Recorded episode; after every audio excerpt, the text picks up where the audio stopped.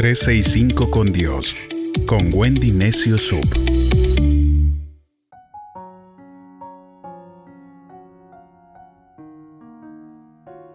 ...23 de enero... ...el favor de Dios... ...todo lo que ha sucedido en nuestra vida... ...es gracias al favor de Dios... En Salmos 44... ...versos del 4 al 8... ...nos dice... Tú eres mi Dios y mi Rey... Tú nos diste la victoria. Por tu gran poder vencimos a nuestros enemigos, destruimos a nuestros agresores. Yo no pondría mi confianza en mi arco y en mis flechas, ni pensaría que mi espada podría darme la victoria. Fuiste tú quien nos hizo vencer a nuestros enemigos. Fuiste tú quien puso en vergüenza a nuestros adversarios. Dios nuestro, siempre te alabaremos, siempre te daremos gracias. No estaríamos donde estamos si no hubiese sido por la bondadosa mano de Dios. Cada logro, cada avance en nuestra vida tiene la huella de Dios.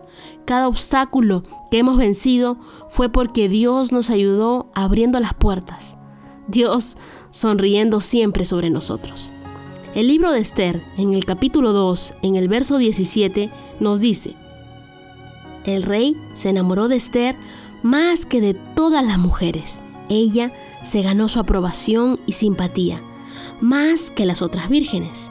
Así que él le ciñó la corona real y la proclamó reina en lugar de Basti.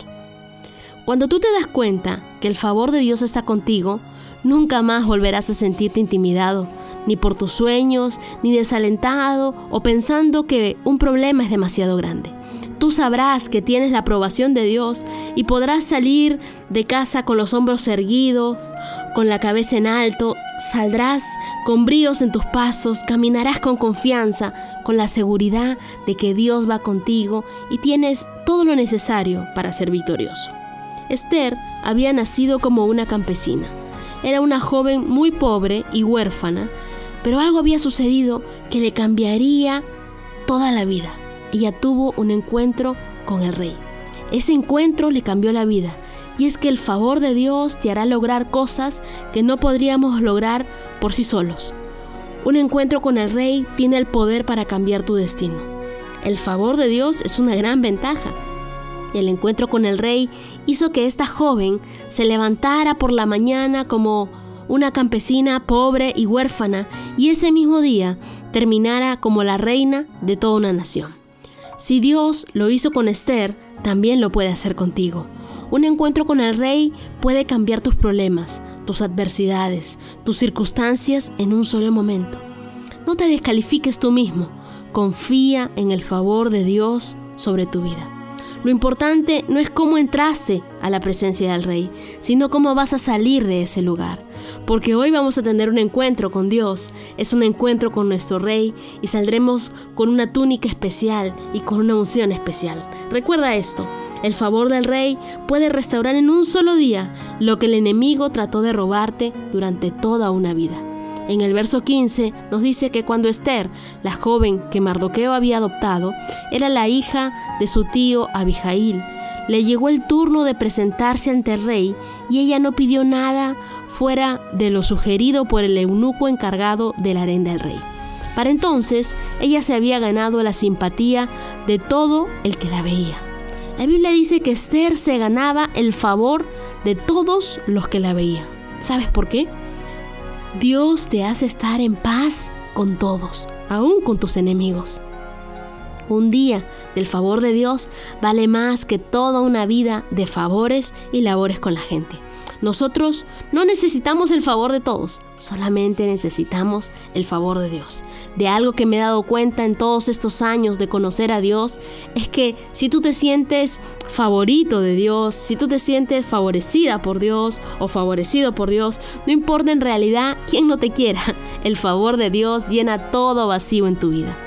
Hay personas que un día tuvieron el favor de Dios, pero lo perdieron porque decidieron dejarlo y buscar el favor de los hombres. Esther hizo del favor del rey una prioridad en su vida. Muchos hombres estaban detrás de Esther, pero Esther se guardó para el rey. En el capítulo 3 de este mismo capítulo de Esther, versos del 8 al 10 nos dice, Entonces Amán le dijo al rey Asuero, hay cierto pueblo disperso y diseminado entre los pueblos de todas las provincias del reino, cuyas leyes y costumbres son diferentes a las de todos los demás, no obedecen las leyes del reino y su majestad no le conviene tolerarlos.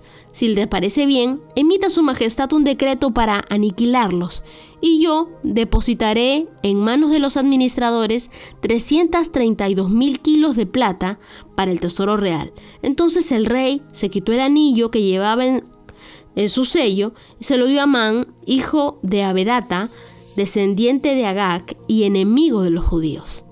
Amán no solo era un hombre perverso y malo, sino que la Biblia hace énfasis que era enemigo de los judíos. Y este enemigo se había levantado y le habían dado nada más y nada menos que poder y autoridad.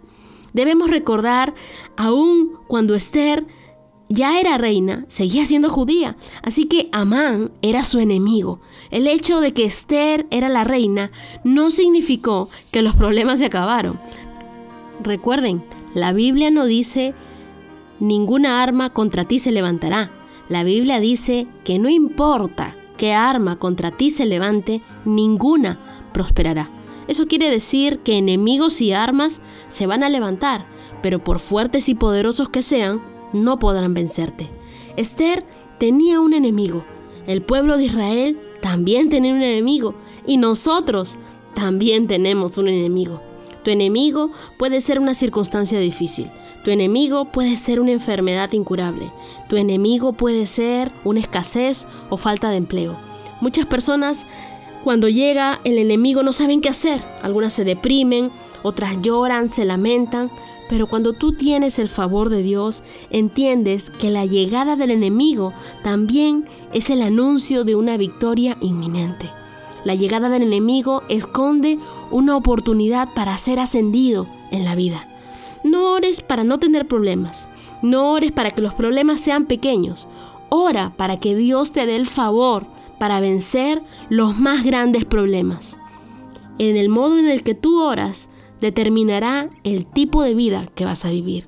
Si tú tienes el favor de Dios, tus enemigos son también los enemigos de Dios. Sus enemigos también son enemigos tuyos. Entonces, tu batalla es la batalla de Dios y nuestro Dios nunca pierde una batalla. ¿Cómo ser un favorecido? Esther fue una mujer que se guardó exclusivamente para el rey se los había dicho. Si nosotros queremos ser favorecidos, debemos guardar nuestro corazón en pureza para con Dios. Cuando el rey le pregunta a Esther su petición, Esther no quiso nada, solo pidió la presencia del rey. Esther entendió que si ella tenía al rey, no solo tenía la amistad del reino, sino que tenía todo el reino. Jesús enseñó lo mismo en Mateo 6:33. Buscad el reino de Dios y su justicia y todo vendrá por añadidura. Si quieres ser favorecido, no busques las bendiciones, busca al rey. Esther, en el capítulo 5, versos del 6 al 8, dice, cuando estaban brindando, el rey volvió a preguntarle a Esther, dime qué deseas y te lo concederé. ¿Cuál es tu petición? Aun cuando fuera la mitad del reino, te lo concedería. Esther respondió, mi deseo y petición es que si me he ganado el favor de su majestad y si le agrada cumplir mi deseo y conceder mi petición, venga mañana con Amán al banquete que les voy a ofrecer, entonces le daré la respuesta. Qué buena relación formaron Esther y el rey. Yo también quisiera que Dios me pregunte, dime qué deseas y te lo concederé.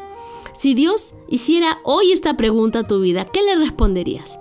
El mejor tiempo para adorar y alabar a Dios es cuando estamos pasando por problemas. Esther debió recordar en ese momento el Salmo 23.